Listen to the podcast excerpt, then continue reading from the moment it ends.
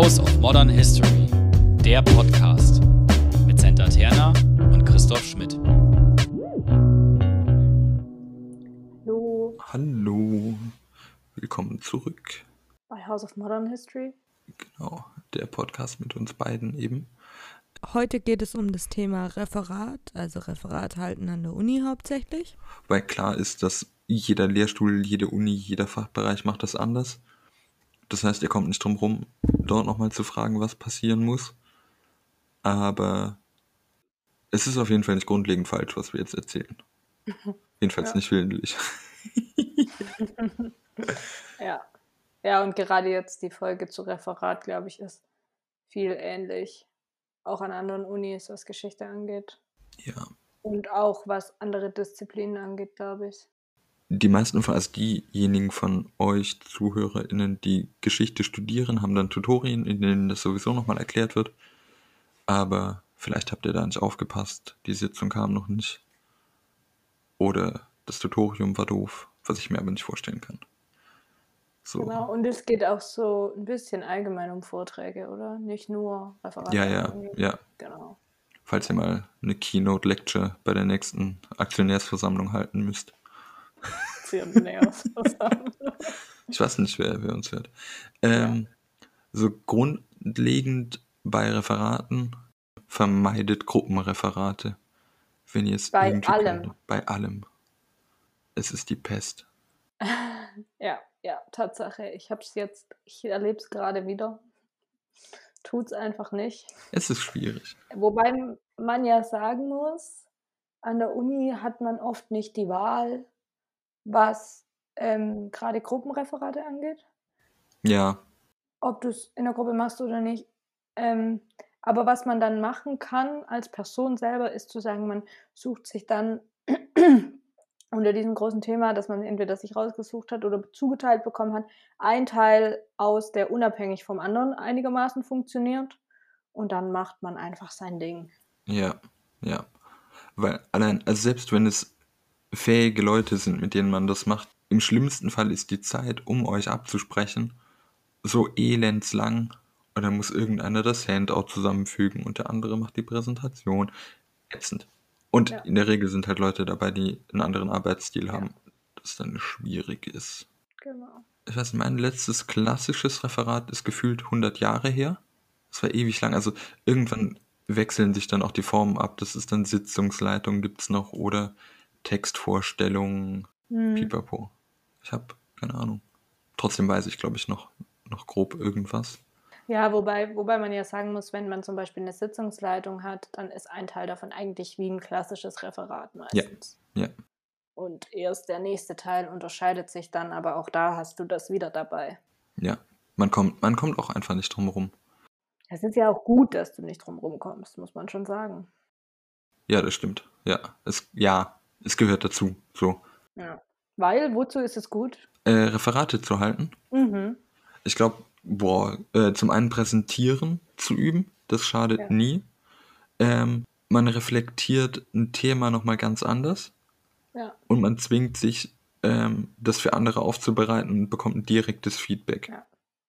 Oder, Ja, genau. Das, das, ich, ich würde das auch so sagen und ich würde sagen, dass es auch gut ist, weil es nochmal eine andere Aufarbeitung ist, als wenn du es in der Hausarbeit machst. Ja, ja, Und die beide Arten sind, glaube ich, gut, ähm, wenn man die irgendwie kann oder zumindest schon mal gemacht hat, ähm, weil sie beide für unterschiedliche Dinge gut sind.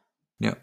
Im Endeffekt ist das Geschichtsstudium total simpel. HistorikerInnen müssen lesen können, schreiben können und sprechen können. Ja, läuft Sachen. Aber es ist doch schwerer, als man denkt. Ich weiß, also, man muss jetzt auch dazu sagen, die meisten Tipps, die wir jetzt geben werden oder Sachen, oder einige davon, habe ich nicht eingehalten. Ich auch nicht. Und ich finde auch, als ich mir mein, ähm, meine Tutoriumsaufschriebe nochmal angeschaut habe, hab, muss ich sagen, ich finde ich find manches auch dumm. Ja, Mhm. Aber da, können, da kann ich nachher noch kurz was dazu sagen. da bin ich gespannt, ja. Also, bei mir hängt es vor allem mit, mit dem ersten Punkt zusammen, den ich mir aufgeschrieben habe, zwei Wochen vorab in die Sprechstunde zu gehen. Ah ja, nee. Das habe ich selten gemacht. Ich glaube aber, also gerade, ich meine, man bildet sich ja auch seinen eigenen Stil und Arbeitsweise raus, aber gerade am Anfang empfiehlt es sich einfach, weil wenn dann was dazwischen kommt, hat man immer noch Puffer. Ja, ja, genau, ja, das stimmt schon, ja. Ich habe das nie richtig verstanden, warum wir da nochmal in die Sprechstunde kommen müssen meistens. Und ich fand das auch eher nervig, weil ich bin jemand, der kurz vor knapp seine Sachen macht und zwei Wochen vorher bin ich immer richtig übertrieben. Ähm, aber das Ding ist halt, wir kriegen an der Uni, oder sowas bei mir immer an der Uni, was Referate angeht, du kriegst ein Thema zugeteilt. Also du hast vielleicht die Wahl zwischen fünf Themen oder zehn zu wählen, Mhm. aber du hast nicht, du, du darfst nicht völlig frei wählen. Das sind die Ausnahmen, auf jeden Fall, ja. Genau. Ja. Und dann denke ich mir, okay, ihr habt mir ja schon eine Anweisung gegeben, damit werde ich ja wohl was anfangen können. Also warum soll ich in eure dumme Sprechstunde? Also verstehst du, was ich meine? Ja, ja, ähm, Auf der anderen Seite, wenn ich mir manchmal denke, was Leute abliefern, ich verstehe, dass ihr in die Sprechstunde kommt. das ist es halt. Ähm, genau, das ist es halt, dass man wenigstens die gröbsten Sachen, also es geht ja auch, glaube ich, zwei Wochen vorher haben die wenigsten ihr Referat fertig. Mhm. Aber gerade bei so Gruppenreferaten empfiehlt es sich, glaube ich, nochmal zur Lehrperson zu gehen, dass die auch Bescheid weiß, haben die Leute das Thema sich aufgeteilt, machen die noch gar nichts oder gerade bei den ersten Referaten. Und das Schlimmste ist, ähm, was ich auch auf der Gegenseite dann erlebt habe, wenn Leute in die Sprechstunde kommen, dass sie in der Sprechstunde waren, Mhm. fläzen sich dann in den Stuhl und sagen, ja, äh, ich muss das Referat machen, erzähl mir. Niemand fordert, dass man alles direkt fertig präsentiert haben muss in der Sprechstunde, aber so eine Idee zu haben und dann zu sagen, ich habe hier ein Problem oder das will ich machen, die Bücher habe ich ausgeliehen, ist nicht zu viel Ja. verlangt. Aber ich habe auch, ich war glaube ich noch nie zwei Wochen vorher in der Sprechstunde. Ich auch nicht. Außer, außer es wurden wirklich tatsächlich, ich hatte einen Prof, der hat gesagt, okay, ihr habt da Referat, also müsst ihr, gleich am Anfang zu Beginn, also müsst ihr Datum XY in meine Sprechstunde kommen. Also dann hat da hat wirklich kein Weg dran vorbeigeführt. Und ich, Dann war ich. ich meine, man muss ja auch sagen, wenn, formulieren wir es mal so, wenn die Studierenden, also wir manchmal so arrogant sind und dann eben nicht hingehen und das Referat ist dann schlecht, dass dann die Bewertung härter ausfällt, das ist normal und auch gerechtfertigt, würde ich, würde ich sagen. Ja. Was ich auch nie gemacht habe, glaube ich, was sich aber empfiehlt, weil ich habe die Leute irgendwann äh, nicht gehasst, aber es war einfach anstrengend, wenn man eine Präsentation hält und dann zwei Minuten vor Referat fällt einem ein, der Adapter fehlt für den Laptop oder man hat kein Ladekabel dabei. Also, ich finde jetzt aber, was ich da noch mal kurz sagen muss, zum Teil war die technische Ausstattung in Tübingen eine Katastrophe. Und dass da plötzlich ein Kabel gefehlt hat, kann durchaus passieren. Ne? Ge gen also Wofür du dann halt auch wirklich nichts kannst. genau, es kann immer sein, dass irgendwas spontan schief geht, keine Frage. Aber, also beispielsweise, ähm, was hinlänglich bekannt ist, wenn man Apple-Produkte hat, haben die andere Anschlüsse als. Nee, das ist ja okay. Und wenn. Leute dürfen ja das Ja. machen. Ähm, und einfach den Adapter dabei zu haben. Oder ähm, schief gehen kann immer was. Da ist noch keiner erschlagen worden, deswegen, glaube ich. Aber es gibt halt Sachen, die sich vermeiden lassen. So. Aber es ist auch nicht der größte Stress, den man sich da machen muss. Ja. Okay. Sollen wir mal zum Inhalt? Zum Inhalt. Oder hast du noch was zur Vorbereitung? Ich finde halt Vorbereitung schwierig in dem Fall, weil, wie gesagt, wir kriegen Themen. Also du hast keine Themenfindung. Und selbst wenn du einen Vortrag hast irgendwo anders, dann hast du das ja auch meistens in einem Rahmen von irgendwas. Also weißt du? Ja, also das Einzige, was man dazu noch sagen könnte, wäre, ähm, in der Regel haben Seminare oder Kurse oder Übungen, wie das verschiedentlich heißt, Seminarapparate in der Bib. Also abgetrennte Bereiche, wo Bücher schon vorsortiert wurden, die zum Thema passen. Und da empfiehlt es sich reinzuschauen. Das war es auch schon, so grob. Du darfst gern mehr sagen, wenn du mehr hast. Ne? Das war jetzt nicht von mir, Nö, dass du nicht darüber reden sollst. Ich fühle mich unterdrückt in diesem Podcast, das ist ein Hilfeschrei. Nein, ich glaube, im, beim Pod, bei der Podcast-Folge zum Thema Hausarbeit wird es da dezidierter. Ja. Ja, ja, ja, Ja. ja. Dann hau raus, was hast du zum Inhalt? Ich habe gleich mal zu Beginn für alle, die noch nicht angefangen haben, Geschichte zu studieren. Das wird nichts wie in der Schule, was ist wann passiert. Und also das ist nicht Thema deines Referats, so diese Aufzählung von Daten oder sowas zum Beispiel, sondern es geht um eher so entweder Quellenprobleme oder Forschungsprobleme darzustellen oder was noch beispielsweise? Thematische Fragen im Kontext der Veranstaltung zu klären einfach. Ja. Im Endeffekt ist es ein Gliederungsproblem, würde ich oft sagen. Also jedenfalls erscheint es mir immer als Gliederungsproblem. Menschen, die aus der Schule kommen oder in den ersten Semestern, gliedern Referate sowieso gerne nach Jahreszahlen Ja. und laufen damit in das erste große Problem. Hm. Ähm, ich weiß nicht, wie. Worüber haltet ihr jetzt eigentlich euer Gruppenreferat? Können wir das mit dem Beispiel machen? Ähm, wir haben einen Ausschnitt aus einem Film von der ersten Gay Parade in Stockholm, 1977, glaube ich. Mhm. Ähm, genau, und da die Frage mediale Nutzung für Geschichtswissenschaftler Ah, okay. Ja. und Geschichtswissenschaftlerinnen. Genau, was können wir daraus jetzt ziehen aus diesem Film? Mhm. Und wie ordnet? Wisst ihr schon, äh, wie ihr ordnet? Nee. Ich habe noch Gruppenreferate. Nichts, ja genau, ich habe noch nichts mit meiner Gruppe darüber besprochen. Ähm, ja. Ich habe mal, ich habe ja ein Tutorium gegeben. Mhm. Danach haben sie mich abgezogen. Das, Stimmt, du bist Experte.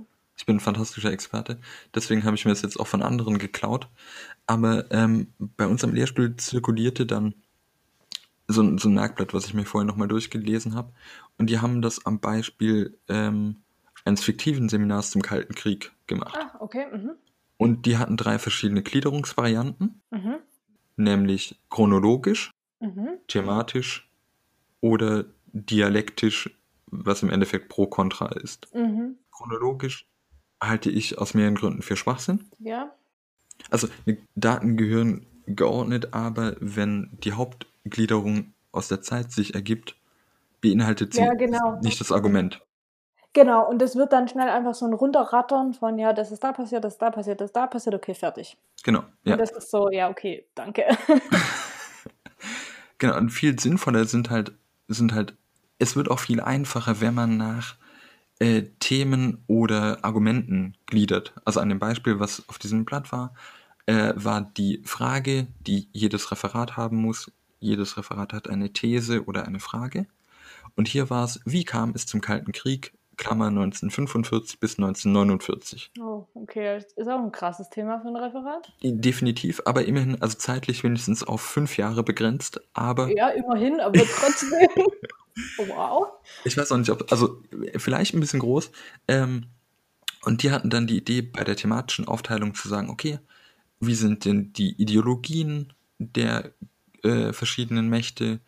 Ähm, was erwächst denn aus dem Zweiten Weltkrieg für die Blockmächte und wie ist das Verhalten der verschiedenen Parteien ab 1945? Und dann hat man so drei Punkte und kann die Frage danach beurteilen, okay, es gibt Interessenskonflikte, unterschiedliche Weltsichten und das Ganze hat eine Geschichte.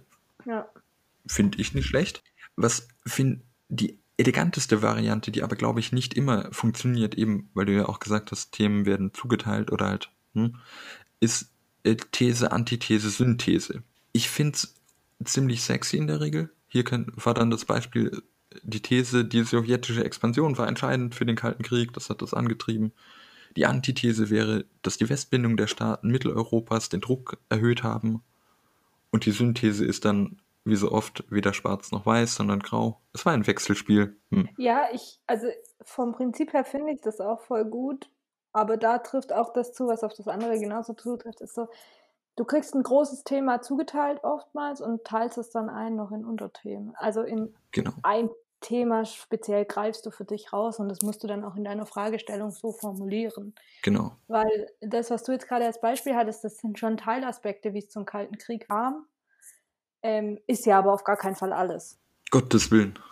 Nein, aber das Ja. muss man verdeutlichen. Am Ja. Anfang seines Referats muss man genau das sagen. Zu sagen, das ist ein Teilaspekt davon. Und ähm, egal mit welcher Methodik von den beiden ich das jetzt mache. Ja. Das Ja. ist ganz wichtig, das da nochmal einzugrenzen und daraufhin dann diese Fragestellung zu formulieren.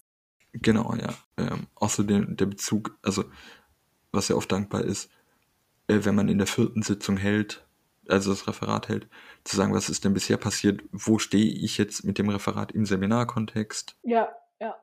Und was ich ziemlich cool finde, am Anfang die Forschungsliteratur, die man verwendet hat, kurz anzureißen. Mhm, ja. Und zurück zur These, Antithese, Synthese. Ich finde es gut. Ich finde das richtig gut. Ähm, aber manchmal habe ich so das Gefühl, man oder man kann sich da schnell so drauf versteifen und sucht dann so zwangsweise was, was man dann auch so zusammendrücken kann zum Schluss irgendwie. Ja. Ähm, genau, und hat irgendwie eine These und dann versucht man krampfhaft eine Antithese dazu zu finden und zum Schluss alles so zusammenzudrücken. Da ist es, manchmal macht, ergibt es einfach keinen Sinn. Dann muss man was Ja. anderes machen. Genau. Definitiv. Was bei uns immer kursierte als schlechtes Referat, da war aber schon die Fragestellung schlecht und nicht der Aufbau, war Hexenverfolgung, Fluch oder Segen. Ja, okay. So im Bemühen, These und Antithese zu finden. Mhm. Mich würde tatsächlich interessieren, ich meine, es war sicherlich ein Erlebnis damals, Das war eine Erlebnis. war mal was los, aber ähm, diese Wahnsinn, also es geht in diesem Referat darum, besonders gewitzt zu sein, was Themen angeht. Es braucht immer noch einen wissenschaftlichen Rahmen und pro kontra ist wie bei der Zeit. Menschenleben retten oder nicht bei der Seenotrettung. Ja, ja, ja. Es gibt einfach Dinge, die sind schwer in dieses Schema zu pressen. Das ist klar, ja. ja. Sonst ist es eine gute Möglichkeit auf jeden Fall. Hast du viel äh, auf Karteikarten geschrieben für Referate? Kaum bis gar nicht. Also ich habe es für mich, ich auf Karteikarten gar nicht. Ähm, Mhm. Ich habe, wenn dann, nochmal ein extra Word-Dokument gemacht. Aber ich habe meistens tatsächlich gehört zu den Menschen, die die ähm, Referentenansicht bei PowerPoint nutzen und unten rein ihre Notizen gleich schreiben. Oha, okay. Und dann kann ich das auf meinem Bildschirm unten meine Notizen zur jeweiligen Folie sehen, weiß sofort, wann es weitergeht und so. Und äh, auf dem Beamer wird normal die Folie angezeigt. Mhm. Nee, hab, war ich immer zu doof dafür. Oder keine Ahnung. Ja, hast du. Karteikarten geschrieben? Ich glaube nicht. Also jedenfalls so an das, was ich mich erinnere. Also vor allem, wenn man denkt, dass man sicherer bei Referaten wird, war es bei mir dann so, dass ich, nachdem man halt das auch eingearbeitet hatte und das irgendwie entweder noch so frisch war oder schon so gesetzt, habe ich es versucht auswendig hinzubekommen. Mhm. Weil man irgendwann wusste, worüber man spricht. Begriffe standen dann halt eh da, die man brauchte. Die Gefahr ist halt, dass man zu flapsig wird. Das sollte man generell nicht. Zu, zu lässige Ausdrucksweise. Aber ich habe am Schluss das versucht, halbwegs frei, beziehungsweise mit der Hilfe des Handouts und der Präsentation zu machen, ohne viel abzulesen. Ja, ich auch. Ja, Aber das geht halt bei Kurzreferaten auch einfacher. Also 15 bis 20 Minuten kriegt man schon rum. Manchmal. ja, wobei ich muss sagen, jetzt von, ähm, von einem Prof hatte ich das. Das war halt auch noch auf Englisch in Uppsala, aber der hat eindeutig abgelesen einfach. Und der hat das in einer Geschwindigkeit gemacht, dass kein Mensch mitgekommen ist. Wirklich. Also äh, jetzt nicht nur ich als nicht-Native Speaker, auch Mhm. andere, die Englisch als Muttersprache hatten, waren so, okay, wow, das ist krass schnell, du kommst einfach nicht mit. Und Profs dürfen das irgendwie. Die dürfen da kurz durchrushen, das Zeug runterlesen und fertig ist, während es für uns dann heißt, ja Leute, nicht ablesen, sondern sprecht frei. Ja gut, das ist wie mit äh, Studierende schreiben in der Regel höflichere E-Mails als Profs. Ja, Oder ähm, formalere. Bin ich weg. Ja? Ja, Englisch und so, vergiss es.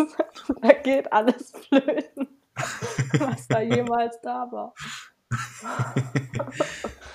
Ja, mei.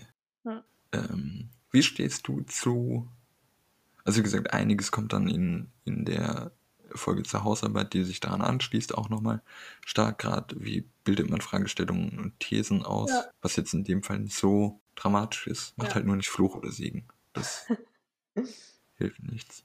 Wie stehst du zur PowerPoint, außer dass du deine Notizen dort reinknallst? Ich mag PowerPoints. Ja?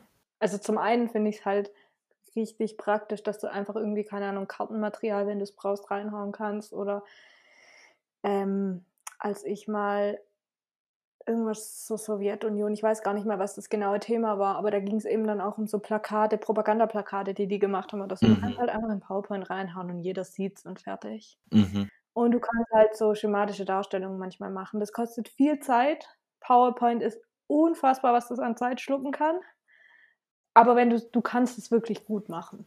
Das stimmt, ja. Und ähm, ich finde halt, und das ist auch ein Punkt, den ich, wo ich vorher gesagt habe, da bin ich anderer Meinung als mein Tutorium hier damals die sehen das immer so als eher was Abwertendes und im Zweifelsfall lass es lieber weg, weil einfach PowerPoint zu benutzen, damit du PowerPoint benutzt hast, ist nicht gut. So, ne?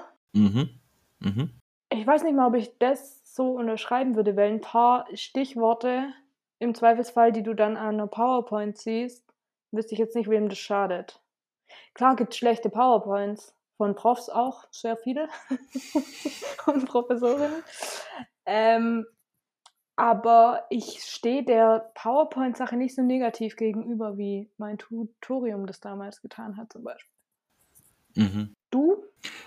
Ich weiß nicht, also ähm, das hängt auch immer auf die Form des Referats, äh, von der Form ab. Aber ich, ich hatte äh, lange keine PowerPoints, weil ich äh, das Office-Paket nicht hatte und habe dann äh, mit OpenOffice mir PDFs erstellt und die dann formlos durch. Ach, stimmt, ich erinnere mich, ja. Ja, die waren immerhin schlicht im Design.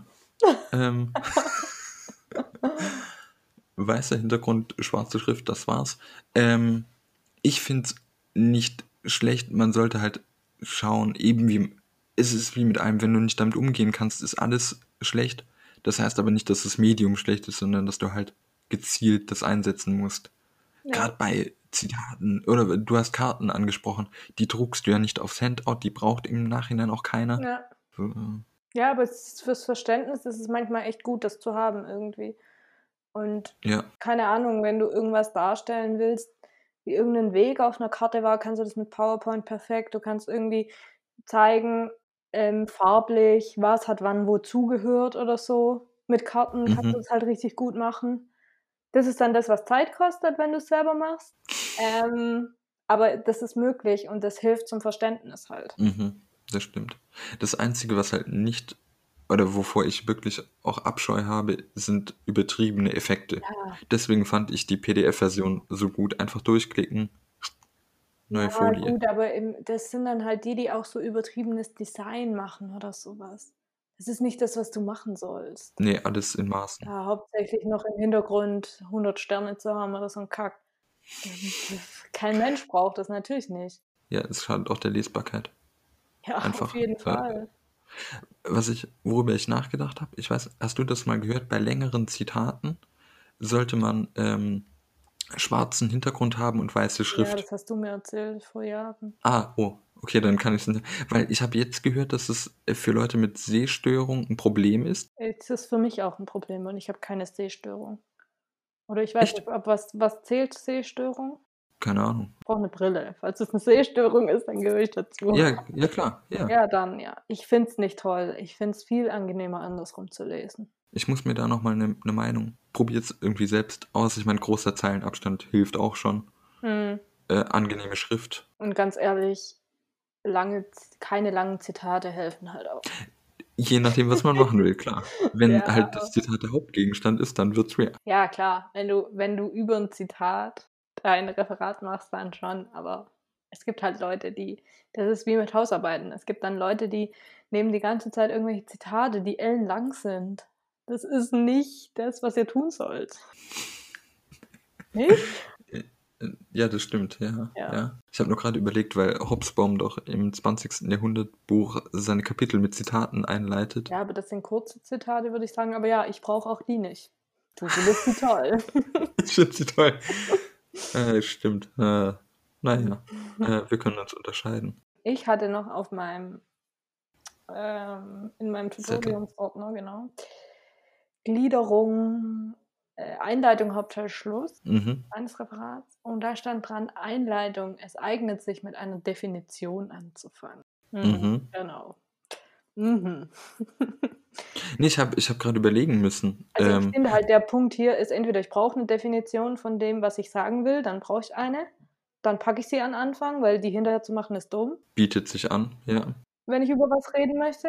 Oder ich brauche halt keine Definition, dann bietet es sich auch nicht an, eine Definition zu machen. Also verstehst Ja. du, was ich meine? Gerade so, ja, ja. Deswegen äh, lieber mit einem kurzen Überblick über die Forschungsliteratur, die verwendet wurde, beginnen. Das führt ins Thema ein, ordnet in den Seminarkontext. Ähm, es muss ja nicht lang sein, aber zwangsweise mit einer Definition, nein, Gottes Willen. Oder Weil im dann, Endeffekt- dann nimm da das Zitat. oder da, ja. Wenn du, das finde ich ein guter Einstieg, auch bei Hausarbeiten. Wenn du ein gutes Zitat hast, das zum Beispiel, keine Ahnung, eine These von irgendjemandem, die du überprüfen willst oder so, dann.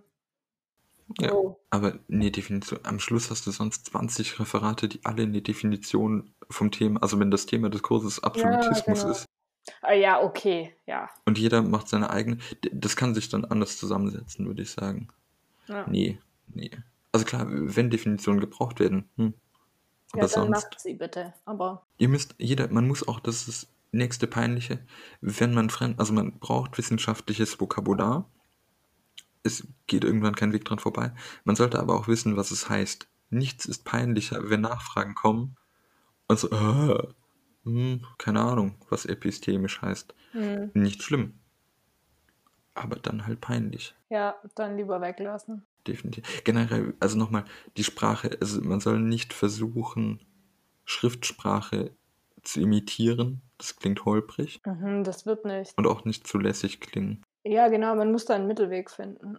Man darf Ja. weder, gut, also wenn es nach mir geht, aber da unterscheiden wir uns dann, wenn es nach mir geht, dann rede lieber in Anführungszeichen normaler als zu doll an Schriftsprache. Ich glaube, Chris wird es eher andersrum sagen. Ähm, Hm? bin dann Ja. eher auf der flapsigeren Seite. Es hängt, ja, ich glaube, man muss halt aufpassen. Ähm, und zwar in beide Richtungen. Entweder schlafen die Leute ein oder man macht massive Schnitze. Gerade bei, bei Themen in der Geschichtswissenschaft sind die meisten Themen eher heikel. Und ich hatte mal ein ganz mieses Referat äh, gehört über die Shoah.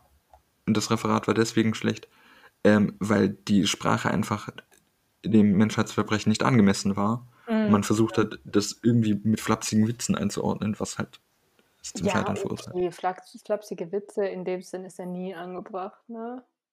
Definitiv. Ja, okay, außer du bist halt irgendein richtig woker Comedian, Auch der sich nicht. das erlauben darf. Ja, ich weiß nicht. Ist ein anderes Streitthema. Machen wir vielleicht auch, auch noch eine Folge. Ähm, Okay, ja. wir haben ähm, PowerPoint, wir haben Gliederung von Referat, dass man theoretisch in die Vorbesprechung. Oh, äh, Handout, Handout. Mhm, Hast du irgendwas zum ich- Handout? Moment, Moment, ich will noch eine Sache kurz zum Schluss sagen. Der Schluss eignet sich gut, gerade auch kann man üben für spätere Sitzungsleitungen, dass man Fragen formuliert, die jetzt zur Diskussion stehen. Ja, Oder die noch offen sind oder die noch zu klären sind oder ja. Das ist was, was definitiv in den Schluss gut, immer gut ist eigentlich. Ob Sitzungsleitung oder nicht. ja. Schiebt auch so ein bisschen die Diskussion an. Ja, genau. Ja, Handout. Hast du irgendwas zum Handout? Ja, Männer mit Helm laufen. Ah, E-Bikes. Ja, genau. ähm, genau, bei mir steht hier, oder steht auf dem Zettel, das ich aus dem Tutorium habe, steht Thesenpapier. Ja, Ich hasse diesen Ausdruck. Ich, hasse, hab da jetzt hassen, keine harte hassen. Gefühle. Hass ist übertrieben, natürlich. Ich mag ihn nicht. du Weil- magst ihn nicht. Nee, ich verstehe auch nicht, was ist da der, was ist da der Unterschied zu einem Handout? Ich hätte gesagt, Handout ist so, kann jede Art von Zettel sein, die du ausgibst. Mhm. Und Thesenpapier fokussiert aufgrund seines Begriffs stärker auf den Inhalt, was da stehen soll. Ah, okay.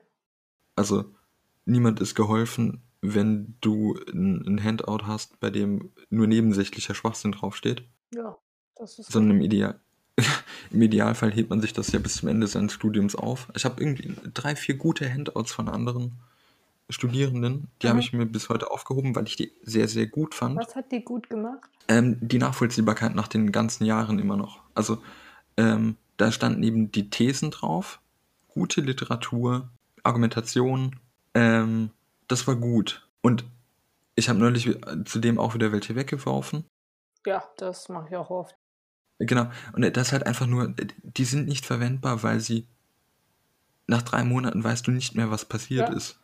Äh, mit der Literatur fängst du nichts an, weil das sowieso nur die Literatur dann, also bei den schlechten, die schreiben dann nur die allgemeine Seminarlektüre drauf. Die Mhm. habe ich auch so, wenn ich mir das aufgehoben habe. Oder die finde ich auch so. Teilweise steht nicht mal das Seminar drauf. Das verstehe ich ja sowieso nicht. Ja, Also- genau, weil Kopf ist wichtig. Genau, Seminarkopf ist, ist das A und O. Mach den, mach Also den ich richtig. finde, ich finde, es wird immer ein bisschen zu übertriebenes Ding aus diesem Seminarkopf gemacht. Mhm. weil einem einfach hunderttausendmal gesagt wird, wie wichtig das ist. Ähm, und dass es einem schon wieder auf die Nerven geht. Äh, und so schwierig ist das Ding eigentlich gar nicht. Aber ähm, ich habe jetzt zum Beispiel gemerkt, ich glaube, das ist doch ein sehr deutsches Ding, dass da so viel Wert drauf gelegt wird. Auf Gründlichkeit. Weil, ja, genau. Also zum einen, ich meine, ich hatte jetzt, ich mache jetzt gerade meine ersten zwei Referate, hatte ich jetzt an der Uni. Und alle innerhalb von einem Kurs nur. Deshalb kann ich zu Referaten und so nicht so viel sagen. Aber auch was meine Essays angeht, ich brauche kein Titelblatt theoretisch. Das ist halt ein barbarisches Unding. Ich habe trotzdem immer eins abgegeben. Ja, eben. Ja, aber ich bräuchte es nicht. Das verstehe ich nicht. Das ist mir klar, dass du das nicht verstehst. naja, auf jeden Fall, Kopf ist wichtig. Jetzt Bei allem. müsst ihr bei eurer Uni rausfinden, wie das da aussieht. Genau. Den Namen der dozierenden Person richtig schreiben. Ja, manche fühlen sich da echt auf den Schlips getreten, wobei man da auch sagen muss, leider haben sie eure Benotung in der Hand, aber solche Menschen sind so, okay.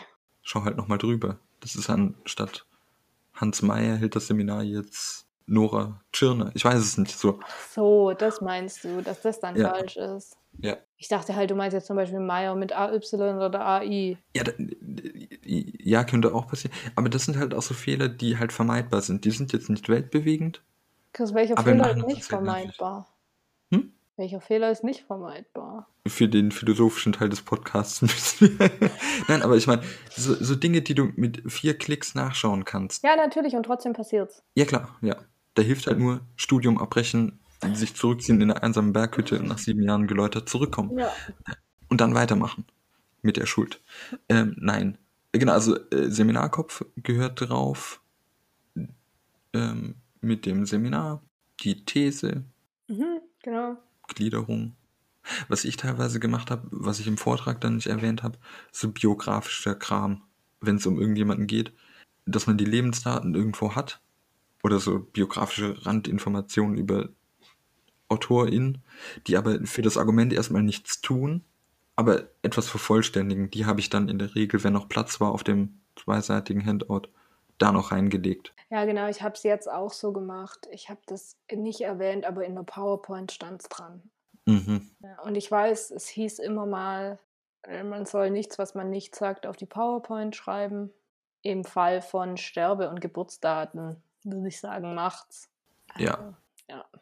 Und so auch mit dem, mit dem Handout, wobei das jetzt auch, ja, ich meine, in Klammer irgendwo dahinter passt es immer und das reicht ja auch schon völlig.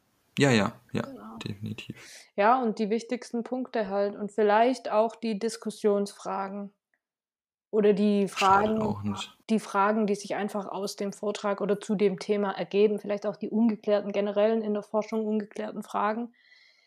Das ist nämlich auch zum Beispiel was, wenn man dann sagt, okay, hey, ähm, irgendwie mich interessiert das Thema, vielleicht schreibe ich eine Hausarbeit drüber, dann ist das äh, vielleicht auch schon ein Anfang, wo man einfach weitermachen kann. Mögliche Quellen, sowas. Aber auch das Handout ist nie auf Vollständigkeit ausgelegt. Das könnte ich sofort in die Haare Mhm, schmieren. Das geht nicht. Ähm, und alles, was länger als drei Seiten ist, Nein. ist zu viel. Ja, außer, außer du sagst, du packst auch gleich noch Quellen mit drauf, die dann eben zum Beispiel zur Bearbeitung sind. Gibt es ja auch in, innerhalb von manchen Ja. Referaten zu sagen, hey, äh, irgendwie, keine Ahnung, lest euch das jetzt durch. Ist dann meistens bei einer Sitzungsleitung so, aber gibt auch in Referaten kleine Teile zum Beispiel zu Quellen. Mhm. Äh, sagen, hier auf dem Handout ist es drauf, dann mach, packt's drauf. Ähm, Definitiv. Und ja, also alles andere findet man dann entweder in den Sprechstunden oder am Anfang von Seminaren wird halt, werden die Terms geklärt, wie lang ein Referat ist. Und ähm, was ich auch, mir fiel neulich auf, dass es bei mir einige Veranstaltungen gab, bei der, vor allem in Tübingen, da waren wir mehr Leute als Sitzungen. Man konnte sich aussuchen, ob man ein Referat macht oder nicht. Und dann musste krass. Mhm. War irgendwie, wenn du kein Referat gemacht hast, für ein Pro-Seminar hast du eine längere Hausarbeit machen müssen oder irgendwie so ein Hm. Kram. Ähm, geht dem Ganzen nicht aus dem Weg. Also, also das ist natürlich ein doofer Hinweis, weil wenn Leute das nicht gerne machen wollen, werden sie jetzt auch nicht deswegen eher ein Referat machen. Aber man kommt nicht drum rum. Die ersten drei, vier Referate können zäh sein, aber ihr müsst irgendwann das so oder so machen. Genau, Nehmt jede Übung, die es gibt. Und besser erledigt jetzt mehr Arbeit als hinterher mehr Hausarbeit zu schreiben. Oder das so. Ist, Ja. ja. Ja. Gut. So. Ich habe noch hier auf diesem Zettel zum Tutorium steht bei mir noch drauf, dass es einen Artikel von Hilke Günther Arndt gibt, Geschichte präsentieren, heißt der. Ach was, Da kann man nochmal nachlesen. wo Genau, ist der der, erschienen? ähm, in dem Buch Geschichte, Studium, Wissenschaft, Beruf Ah, von Gunilla Bude, Dagmar Freist und Hilke Günther Arndt.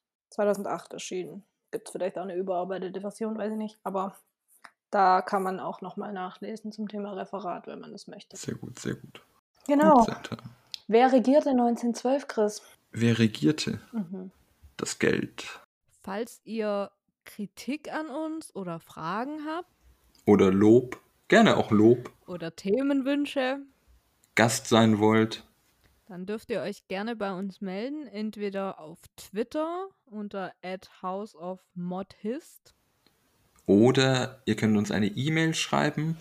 Dort ist unsere E-Mail-Adresse houseofmodernhistory at gmail.com. Genau, steht beides in der Beschreibung unten drin. Wir freuen uns auf Feedback. Bis zum nächsten Mal.